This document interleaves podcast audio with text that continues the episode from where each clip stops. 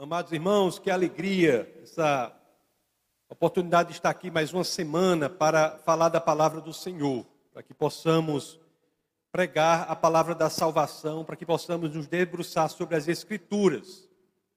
No nosso bate-papo de hoje, nós falaremos sobre uma das passagens ou um dos momentos que, que eu considero que é um dos momentos mais impressionantes da, das Escrituras. Né? Os últimos, últimos momentos de Jesus de Nazaré, durante o seu ministério aqui na terra, em que ele é colocado ali na cruz e ele é colocado entre dois ladrões. Sim, não é? Jesus é colocado entre dois ladrões, um à direita, outro à esquerda. E é assim que o Deus encarnado é crucificado. Então, após algumas horas ali de sofrimento, né, nós lemos no, nos evangelhos que Jesus sofre insultos. Vamos ver aqui um em especial que está no evangelho de Lucas, o registro de um desses insultos, né, uma dessas palavras que ferem o Senhor. Está no capítulo 23, no verso 39. Então, nós iremos nos debruçar sobre basicamente o Evangelho segundo Lucas, no capítulo 23, do verso 39 e os, alguns poucos seguintes. Então, Lucas 23, 39, as Escrituras dizem assim: Um dos criminosos que ali estavam, dependurados, lançava-lhe insultos: Você não é o Cristo? Salve-se a si mesmo e a nós. Este aí, amados irmãos, não foi um insulto comum. Foi um insulto de alguém que estava na iminência da morte. Não percamos de perspectiva o fato como ele é. Né? Era Jesus na cruz, um ladrão ao lado e outro ao outro lado, todos condenados à morte, na iminência da morte, em que esse diálogo sobre o qual nós nos debruçamos agora ocorre. É o insulto de alguém que estava na iminência da morte. E ali, né, com os inimagináveis sofrimentos que a cruz ocasiona. A cruz é uma forma de execução, é como a cadeira elétrica, por exemplo. Mas a cruz, ela imprime um sofrimento muito grande. E naquele momento, o ladrão estava nessa situação e o seu coração, o coração do ladrão ali, transbordava raiva, de Deus.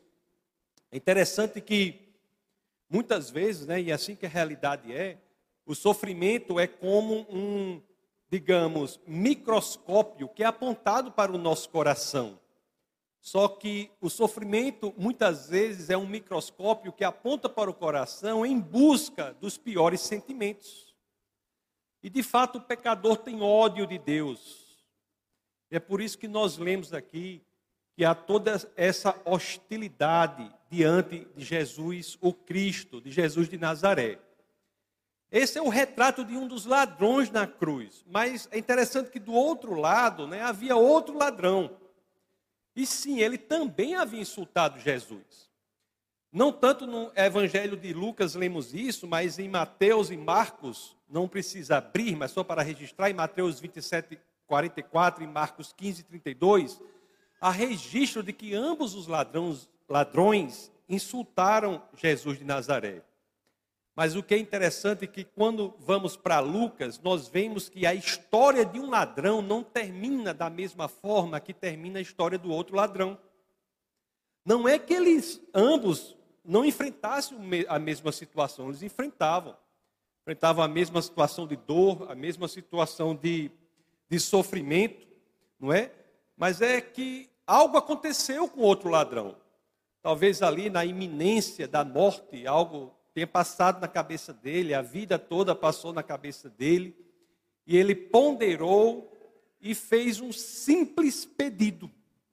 Agora, foi um pedido que mudaria para sempre a vida daquele ladrão mudaria para a eternidade. Um simples pedido. E aqui é algo impressionante nas Escrituras, quando nós imaginamos a situação né, da iminência da morte, todos sendo executados, e o ladrão então se vira para Jesus de Nazaré e faz esse pedido, que iremos ler agora. Pulemos então, ainda, no capi, ainda no, em Lucas, capítulo 23, pulemos para o verso 42 para ver o pedido que esse segundo ladrão faz, que muda radicalmente a história dele. E assim é um pedido que o segundo ladrão faz. Então ele disse: Jesus, lembra-te de mim quando entrares no teu reino. Lembra-te de mim quando entrares no teu reino. É interessante, né, que aquele ladrão que faz esse pedido, ele recebe uma resposta que é impressionante, e não só impressionante, é imediata do Deus encarnado. Talvez a gente, ao ler isso, não tenha dimensão, eu reitero, repiso, não deixo de chamar atenção para esse fato, do quão impressionante este diálogo no contexto em que ele se deu. Repito, é um diálogo entre pessoas que estão sendo executadas. E uma delas, que zombava, que insultava Jesus, pondera melhor, olha para o lado, vê Jesus de Nazaré ensanguentado, e para aquela pessoa que vê, que está assim como ele, na iminência da morte, com os mesmos sofrimentos e com aspectos certamente muito piores de sofrimento pelo que passou, é para essa pessoa, com esta revelação que o ladrão tem, que ele olha para ele e diz assim, né? Lembra-te de mim quando entrares no teu reino. Ele identifica ali, com aquela revelação, que se tratava do rei dos reis. Lembra-te de mim quando entrares no teu reino. E a resposta que Jesus dá a esse simples pedido muda radicalmente a vida daquela pessoa. A resposta, inclusive, está no verso subsequente ao que acabamos de ler. Né? Nós lemos Lucas 23, 42. A resposta está imediatamente no Lucas 23, 43. Nós iremos, no decorrer do bate-papo de hoje, analisar esse verso com maior pormenorização, com maior detalhe. Então, olha aqui Lucas 23, 43, o que as Escrituras dizem. Jesus lhe respondeu: Eu lhe garanto, hoje estará comigo no paraíso. De fato, Amados irmãos, esta é uma das passagens mais incríveis, impressionantes de todas as Escrituras. Um homem que estava à beira do inferno. Um homem que estava na iminência da destruição completa e eterna. A este homem, na beira do inferno, é imediatamente dado acesso à vida eterna, com alegria e regozijo que só são verdadeiramente encontrados com o Senhor é algo impressionante. Aquele homem havia tomado café da manhã com Satanás e agora almoçaria com Deus. Isso revela o quê? Isso revela o quê? Como é possível isso?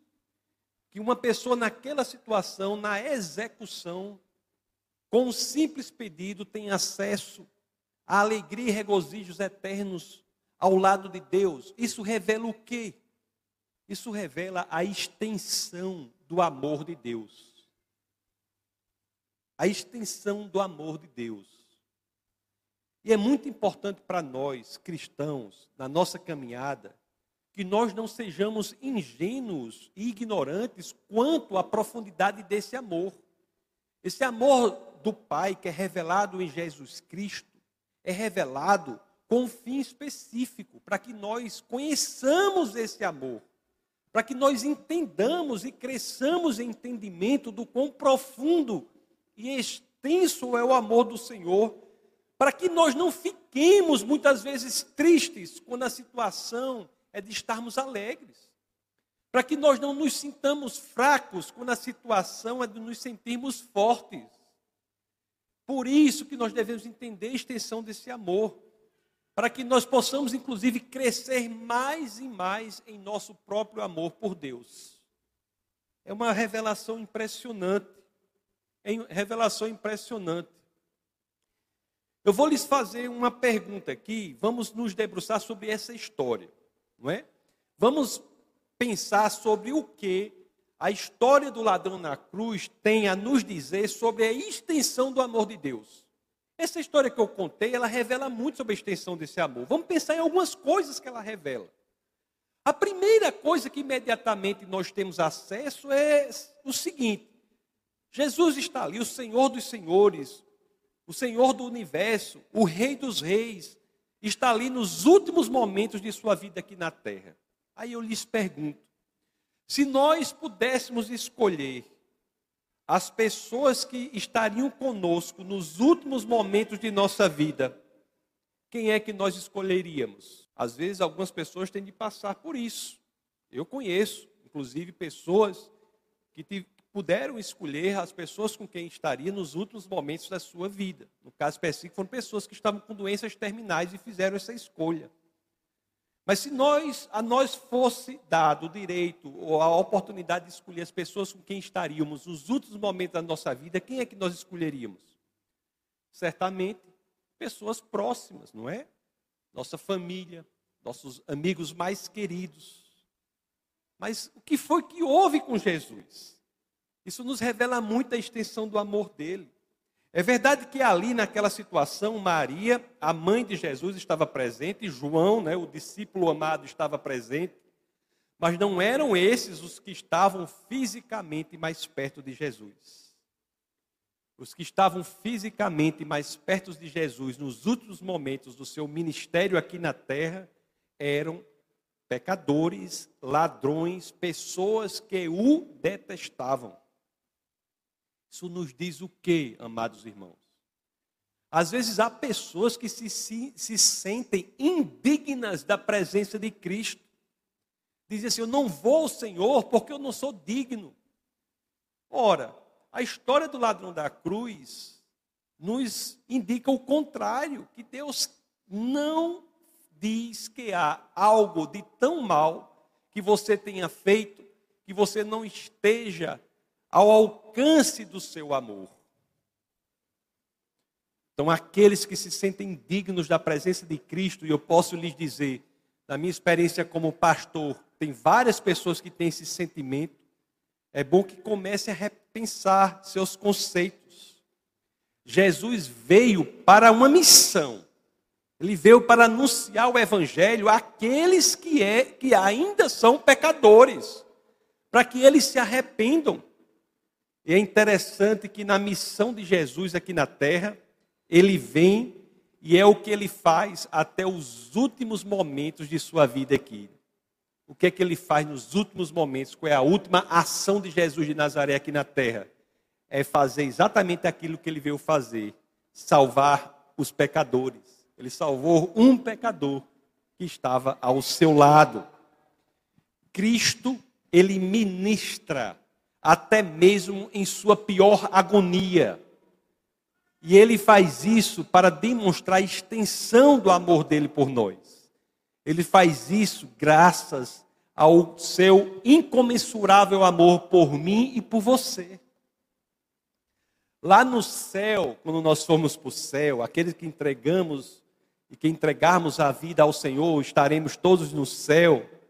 E lá há uma pessoa que é conhecida como aquela pessoa que Jesus Cristo salvou, a última pessoa que Jesus Cristo salvou enquanto no seu ministério aqui na terra. E quem é essa pessoa? Foi um grande sacerdote, um rei, um pensador profundo? Não. Foi um simples pecador, uma pessoa comum é esse que Jesus escolhe para ser a última pessoa que ele salva no seu ministério aqui na terra. E o que é que isso nos diz, meus amados irmãos? Que a salvação daquele ladrão na cruz, ele, essa salvação nos dá esperança a todos nós. Se ele, que era ladrão, teve tamanha posição de destaque, há esperança para mim, há esperança para você, há esperança para qualquer pessoa. Olhe quão impressionante é isso.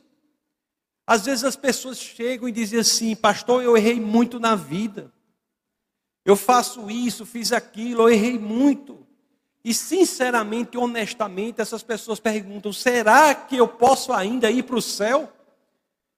Eu acho que não há história melhor do que a do ladrão na cruz para responder a essa pergunta. Cristo veio exatamente para salvar essas pessoas. Essa história nos revela outros aspectos do tamanho do amor de Deus, da extensão do amor de Deus. Vamos ver um outro aspecto. Ó, o quão grande tem que ser uma fé para que ela seja capaz de garantir o lugar no paraíso? O quão grande?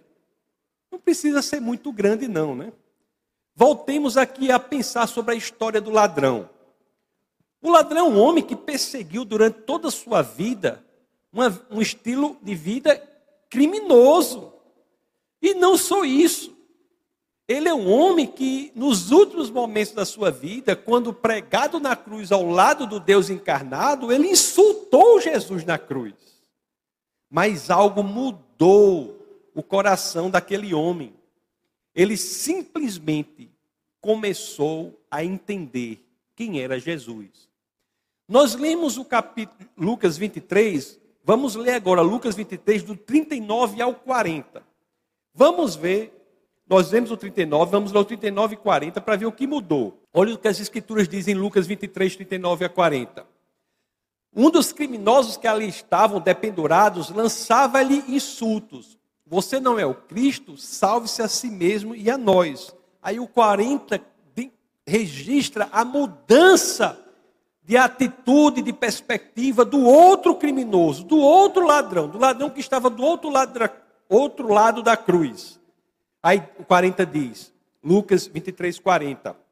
Mas o outro criminoso o repreendeu, dizendo: Você não teme a Deus, nem estando sob a mesma sentença? Ele temeu a Deus. Ele temeu a Deus. Aí foi a grande mudança da história dele ele temeu a Deus. E não só temeu a Deus, como nós iremos ler no 23, 41, que é o verso subsequente, não só temeu a Deus, como reconheceu a sua posição de então pecador, que precisava do Senhor. Olha o que Lucas 23, 41 nos diz. Nós estamos sendo punidos com justiça nós estamos sendo punidos com justiça, porque estamos recebendo o que os nossos atos merecem. Mas este homem não cometeu nenhum mal. E então, ele acredita em Jesus Cristo. Ele reconhece a autoridade de Cristo. É o que nós já lemos em 23:42. Eu peço licença a vocês para que possamos ler novamente. Olhe que ele, ele teme a Deus, reconhece-se como pecador e reconhece a autoridade do nosso Senhor e Salvador Jesus Cristo. Então, Lucas 23, 42, ele diz: Então ele disse, Jesus, lembra-te de mim quando entrares no teu reino. Amados irmãos, isso muda radicalmente a vida daquele ladrão, um simples reconhecimento do erro e pediu ajuda ao Senhor reconheceu o Senhor como rei, como Senhor dos senhores. Como é que isso é possível? Bom, as Escrituras não nos dão uma explicação detalhada do que de fato ocorreu para que essa mudança fosse efetuada. Há algumas pistas, né? Havia uma placa ali em cima da cruz lá de Jesus que dizia que ele era o rei dos judeus. Havia pessoas gritando, proclamando que Jesus salvou outras pessoas, e o ladrão pode ter pensado, quem sabe eu posso ser o próximo. O ladrão pode ter ouvido as palavras de Jesus de Nazaré nos momentos mais difíceis que uma pessoa pode ter, que é na execução tremenda, sofrida, torturante na cruz. Pode ser que o ladrão tenha ouvido, que homem, que homem comum diria aquilo? Pai, perdoa-os, pois não sabem o que fazem.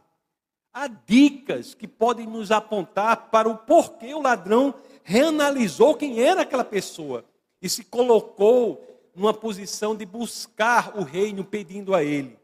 Mas o que importa mesmo, embora nós não saibamos se de fato isso tudo ocorreu nos labirintos mais obscuros da psique do ladrão, da mente do ladrão, nós não sabemos. Mas o que nós sabemos é que ele decidiu acreditar em Jesus Cristo e que isso o levou à salvação. Voltemos a Lucas 23, 42. Então ele disse: Jesus, lembra-te de mim quando entrares no teu reino. Essa oração de salvação, oração de paz, oração de restabelecimento do direito de ir aos céus, essa oração do restabelecimento dessa ponte que leva o homem aos céus, essa oração que é chamada oração de salvação, ela não poderia ser mais simples do que isso. Não precisou fazer oração aqui em grego, em hebraico, em aramaico, não precisou nada disso. Não precisou fazer, a gente não precisa fazer nada disso. Não precisa ser, ó oh, Senhor, Rei dos Reis, Criador, e passar meia hora falando, não. Lembra-te de mim quando entrares no teu reino. Você não precisa fazer nessas línguas aí. Você não precisa de uma elaboração muito grande. Você precisa crer e pedir ao Senhor, começar a temer a Deus, reconhecer a sua situação de pecador antes de entregar sua vida ao Senhor, crer em Jesus Cristo, no caso do ladrão, mesmo tendo a menor revelação que alguém pode ter, um homem ensanguentado, sangrando na cruz, reconhecer que ele é o Senhor e então pedir com sinceridade a Deus, a Jesus, que o salve. Interessante outra coisa aqui, né? Que Jesus, ele não só salva, mas salva naquele momento. Com essa fé simples. Eu lhe garanto, hoje estará comigo no paraíso. Não existe fé mais simples do que essa, meus irmãos. Às vezes, nós vivemos aqui numa época numa era de ceticismo, em que o discurso que ninguém entende é tomado como se algo, como se fosse algo sofisticado. Às vezes, as pessoas dizem no mundo que o discurso tem que ser de uma forma que quase ninguém entenda.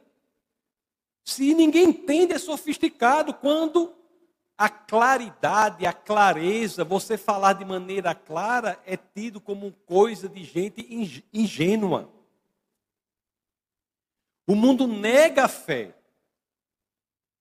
E quando não nega a fé, aceita a fé, mas como algo muito complexo.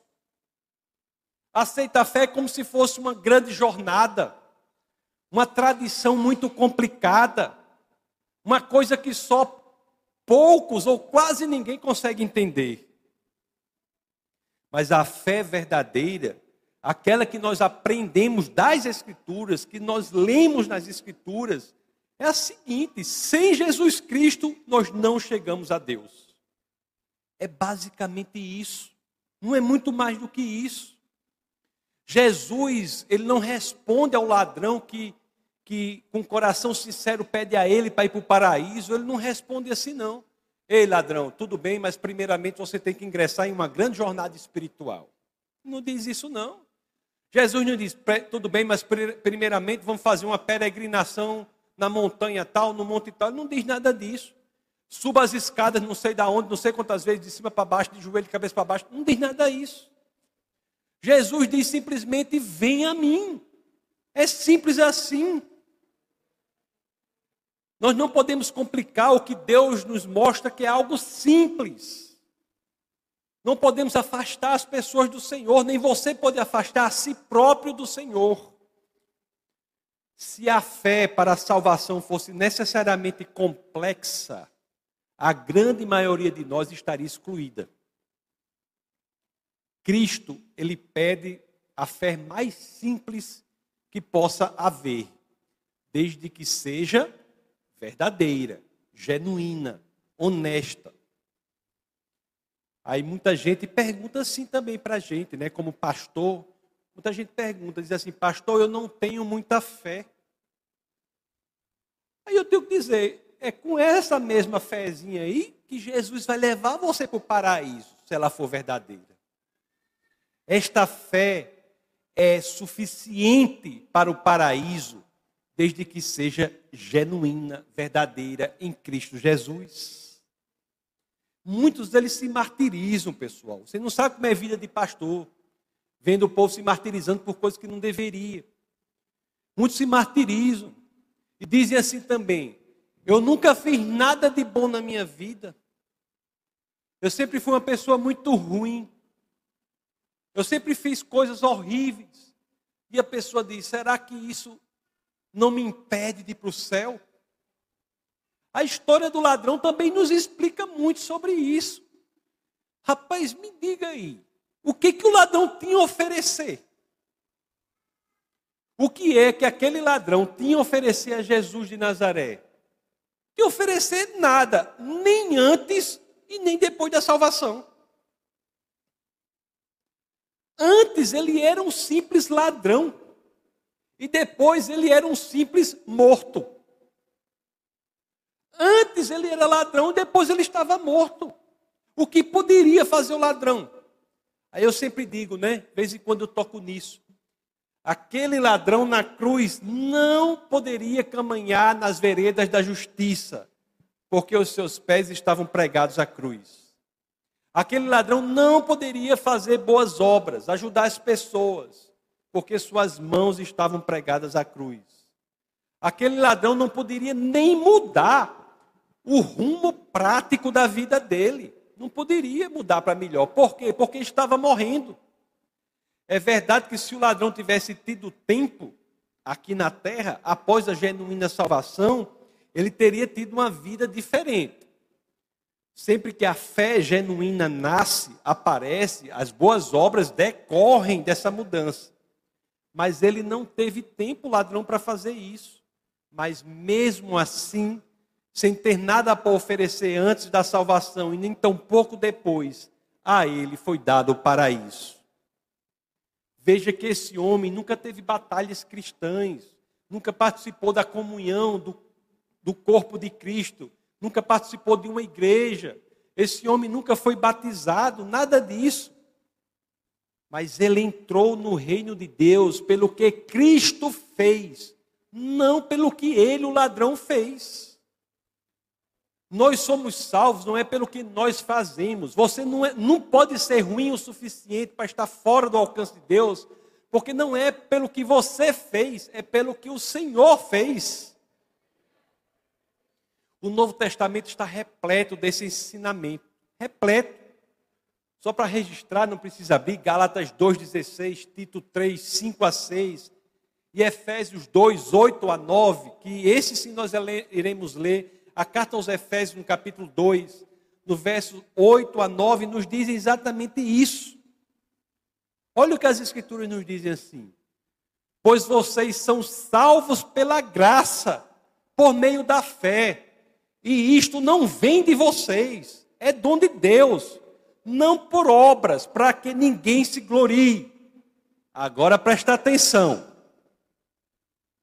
No entanto, os hipócritas serão vomitados. Se é verdade, amados irmãos, que a salvação se dá pela graça, e apenas pela graça, por meio da fé, também é verdade que sempre que a fé genuína nasce, os bons frutos aparecem. As obras boas aparecem. Mas a salvação não é pelo que nós fazemos, é pelo que Cristo fez. Amados irmãos, vejamos ainda algumas maravilhas da extensão do amor de Deus. Uma coisa impressionante que eu já falei e vou reiterar, repisar, reforçar, é que a salvação é imediata. A resposta de Deus ao pedido genuíno para que a pessoa vá ao paraíso, ao céu, que seja salva, é imediata. Lucas 23, 43, nós lemos, né? Jesus respondeu: Eu lhe garanto, hoje estará comigo no paraíso. O que isso quer dizer? Que se nós temos o coração sincero, e nós pedimos ao Senhor para sermos salvos, se nós entregamos nossa vida ao Senhor, nós temos que ter a convicção que nós somos salvos, nós temos que celebrar. O paraíso é o que nos espera. É por isso que a alegria tem que vir no lugar da tristeza, meus irmãos. Que a esperança tem que vir no lugar da desesperança. É por isso que muitas vezes nós temos que descansar no Senhor, porque sabemos o que nos espera. E ele diz, hein? e não é uma expectativa qualquer. Voltando aqui a Lucas 23, 43, deixa essa, esse verso aí por enquanto. Lucas 23, 43, olha o que as Escrituras dizem. Veja que não é de qualquer forma, Jesus diz: Eu lhe garanto. Eu lhe garanto. Algumas traduções dizem é verdade, no original é o mesmo radical da palavra amém. Então nós temos aqui quem? Cristo Jesus, naquela agonia do momento. O que, que ele está fazendo? No momento de maior agonia, o Deus encarnado olha para o ladrão e diz: Eu garanto, eu lhe garanto, você estará comigo no paraíso. No momento de agonia. Então, por favor, você que está aqui, você que me escuta pelos meios aí da internet e outros meios tantos, nunca venha me dizer que Cristo não está interessado em salvar você.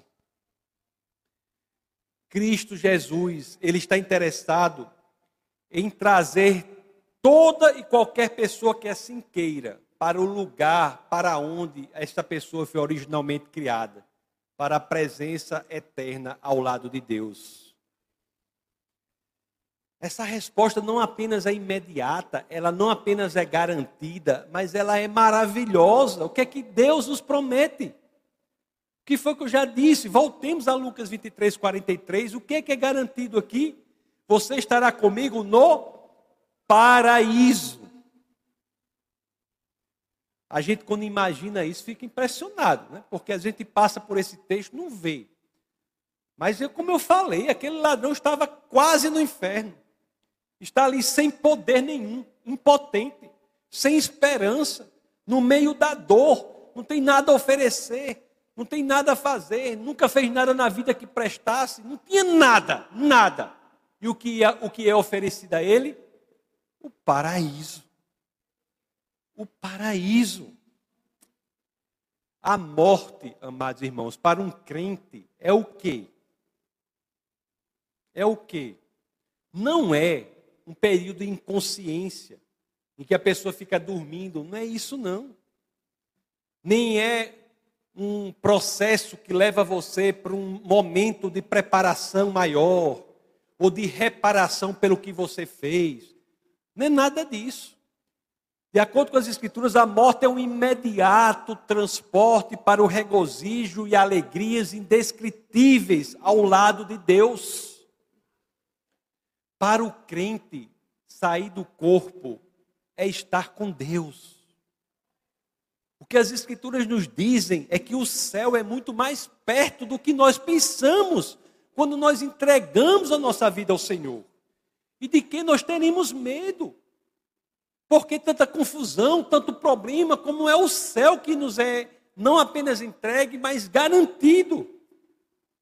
É engraçado que nas crônicas de Nárnia, né, aqueles livros, sete, aqueles sete livros de C.S. Lewis, que, que serve para todas as idades, mas é uma literatura muito indicada para as crianças, tem uma. A porta do guarda-roupa é um lugar que leva imediatamente a um mundo diferente, um mundo mágico, um mundo completamente diferente. E o que é essa vida aqui, meus amados? Essa nossa vida aqui que a gente está aqui, ela, aliás, de acordo com o livro de Tiago, capítulo 4, verso 14, abra aí. Vocês nem sabem o que lhes acontecerá amanhã, que é a sua vida. Vocês são como a neblina que aparece por um pouco de tempo e depois se dissipa. Então, nós que entregamos a nossa vida ao Senhor, que nós temos a garantia do próprio Deus da nossa salvação, que sabemos que o que nos espera é o paraíso, que essa vida aqui é uma simples neblina, algo que passa rápido. Por que tanta preocupação? Por que tanta confusão? Por que agredir tantas pessoas? Por quê? Por que tanta confusão pelo poder, pelo dinheiro, pela fama? Por quê? Essa vida é uma neblina. Quando nós morrermos e formos para o céu, daqui a 100 mil anos nós estaremos conversando. Rapaz, você viu aquelas confusões que a gente fez tudo naquele período ali na vida? Vai ser assim, não valeu de nada. Tantas polêmicas superficiais que não tocam no ponto central, que é refletir Cristo para levar mais e mais pessoas para o paraíso. Para que tudo isso? Quando vamos para Lucas 23, 43, mais uma vez tem algo aqui incrível também. Porque é o Deus, Criador dos céus e da terra, que diz assim: Eu lhe garanto, eu lhe garanto, hoje você estará comigo. Estará comigo. O Deus, Criador dos céus e da terra, estará conosco. O livro de Apocalipse, né, ele nos nos ensina que será Cristo que nos liderará às fontes de água viva. E o ladrão aquele passa direto da justificação em Cristo Jesus para os céus, para a glória. E isso nos diz o quê? Que o acesso imediato a presença de Cristo está disponível para qualquer um de nós. Qualquer um de nós. Não é obrigar todo mundo ir direto para a glória, não, morrer, né? Senão, senão todo domingo ia, ia, ia ter conversão e na segunda era enterro, né? Não é obrigado. Mas isso nos demonstra que nós temos algo para fazer aqui na terra. E esse algo para fazer aqui na terra não é ficar mais preparado para alcançarmos o paraíso, não. Porque nós estamos preparados pelo que Cristo fez. Nós não ficamos aqui como um processo de preparação para ir para o paraíso, não. Nós estamos aqui por outra razão. Nós estamos aqui para refletir Cristo. Nós estamos aqui para que mais e mais pessoas saibam que há uma solução para os problemas que, se, que aparecem por aí. Nós estamos aqui com uma missão. Eu já disse isso algumas vezes, sempre reitero. Pelo que vemos nas Escrituras, não há outra razão do porquê que permanecemos aqui na terra após a nossa conversão. Éramos para ser como ladrão. Somos justificados e automaticamente vamos para a glória, né? É como assim, aceito Jesus e somos arrebatados, mas não é assim. Deus escolheu que ficássemos aqui e a razão é para que reflitamos Cristo, para que sejamos todos missionários. Todos os que entregam a vida ao Senhor têm uma missão, para que mais e mais pessoas possam experienciar aquilo que viveu o ladrão, que veremos eu e você que entregamos a vida ao Senhor. Se a pessoa resiste o Salvador, é bom que se pergunte: quais são os argumentos? Porque aqueles que comumente são feitos não prosperam, não há erro que você tenha cometido, repito, que o deixe fora do alcance de Jesus. Não há pequenez da sua fé que não possa ser aceita por Jesus para levar você ao paraíso. Não há nada que você possa oferecer a Jesus para que o amor de dele o alcance. Ele quer você de mãos vazias. Ele não precisa que você ofereça nada. Ele quer você de mãos vazias. E diante de um coração sincero, diante de um pedido sincero, Jesus responde imediatamente. Jesus lhe garante não apenas a vida no paraíso, mas a vida eterna no paraíso e ele nos garante que estará conosco lá no paraíso, como está conosco aqui em seu espírito. É isso que as Escrituras nos ensinam, amados irmãos. É isso que nós aprendemos a partir da história do ladrão na cruz. O que resta saber é se você aceita este grandioso amor.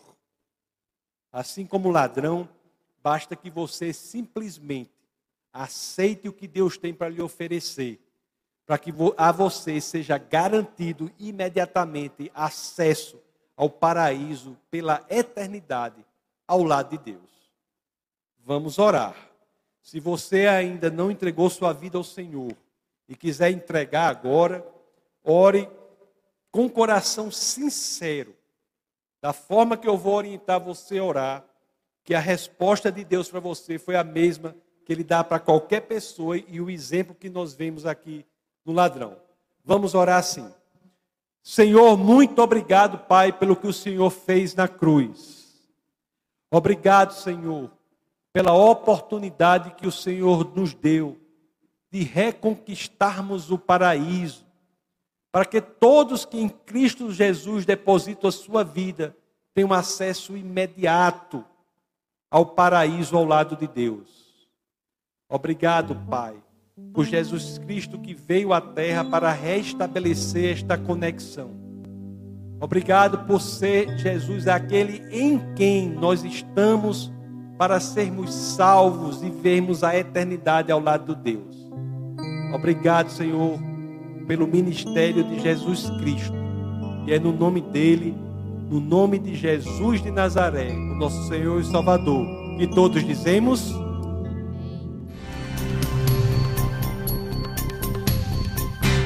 Essa foi uma produção do Ministério Internacional Defesa da Fé, um ministério comprometido em amar as pessoas, abraçar a verdade e glorificar a Deus. Para saber mais sobre o que fazemos, acesse defesadafé.org.